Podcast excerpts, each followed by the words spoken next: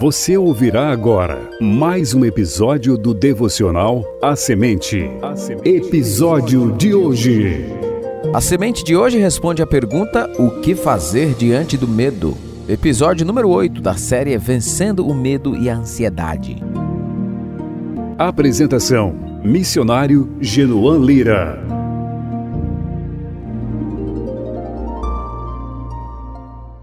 Ninguém precisa carregar culpa indevida. Além do medo, Bárbara sentia-se culpada pelo simples fato de ficar amedrontada. Por isso, precisei ajudá-la a entender que, uma vez que somos frágeis e instáveis, vivendo em um mundo caótico, lidando sempre com desafios maiores do que nós mesmos, o medo será parte da nossa experiência existencial. Muitos são os que, misturando coragem com imprudência, ignoram os perigos à sua volta e terminam pagando um alto preço.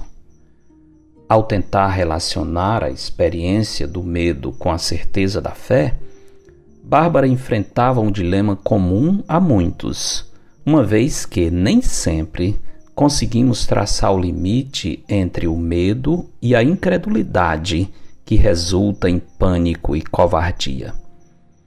Examinando os preceitos e os exemplos nas Escrituras, podemos afirmar que o grande problema não é o medo em si, mas a maneira como lidamos com ele. Dependendo do que fazemos com o medo, poderemos seguir por um caminho que nos aproxima de Deus ou nos afasta dele.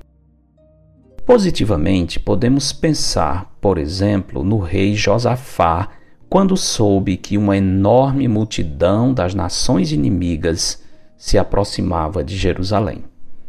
Em 2 Crônicas 23, o texto sagrado diz que Josafá teve medo. O rei sabia que não tinha como combater o grande exército que se levantava contra o seu povo. No entanto, Josafá não ficou travado pelo medo. Ao tomar conhecimento do perigo, Josafá se pôs a buscar ao Senhor e apregoou jejum em todo o Judá. A presença de um inimigo poderoso serviu para empurrar toda a nação para os braços do Senhor. No perigo, o povo reconheceu que somente Deus poderia salvá-lo. Assim, reconhecendo sua incapacidade de enfrentar o perigo, Judá se congregou para pedir socorro ao Senhor. Também de todas as cidades de Judá veio gente para buscar ao Senhor. Segundo Crônicas 24. Nessa história, o medo foi a força que empurrou a nação para os braços do Senhor. O medo que caiu sobre Josafá terminou sendo a semente para um grande reavivamento espiritual. Por outro lado, temos a história dos espias que foram examinar a terra de Canaã em preparação para a conquista. Vendo a quantidade de inimigos e a maneira como as cidades eram protegidas, os espias tiveram muito medo, o que não deixava de ser, até certo ponto, normal. O problema, porém, foi que eles ficaram em pânico e se esqueceram das promessas do Senhor. Com isso, em vez de motivar o povo a seguir na dependência de Deus, os espias incrédulos espalharam o pânico e o pessimismo. Virando as costas para o Senhor e desprezando sua fidelidade, aqueles homens disseram categoricamente: Não poderemos subir contra aquele povo, porque é mais forte do que nós.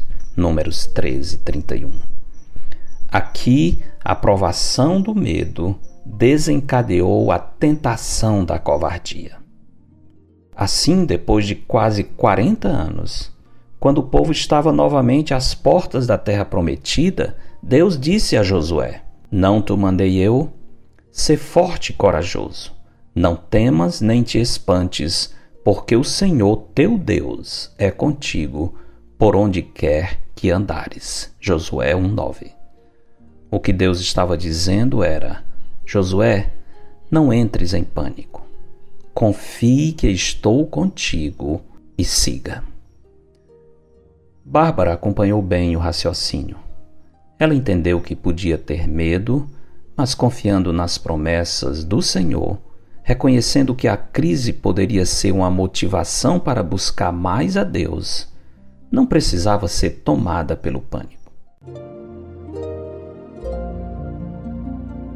Fechando nossa conversa, eu lhe disse: Bárbara, nem o coronavírus, nem as consequências que ele traz, tem poder para modificar os planos do nosso Deus. É o Senhor quem determina o número dos nossos dias. Cada vez que o medo quiser dominá-la, ore ao Senhor de acordo com as palavras de Josué 1:9. Fazendo assim, você verá que a paz de Deus, que excede todo entendimento, guardará o seu coração e a sua mente em Cristo Jesus porque dele, por meio dele e para ele são todas as coisas. A ele, pois, a glória eternamente. Amém.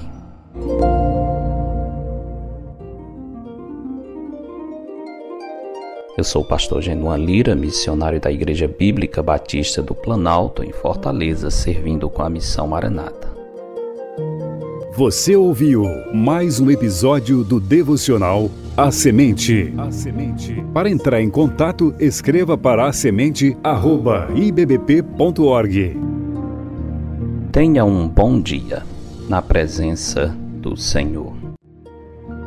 Edição Rádio Web CBR Esperança.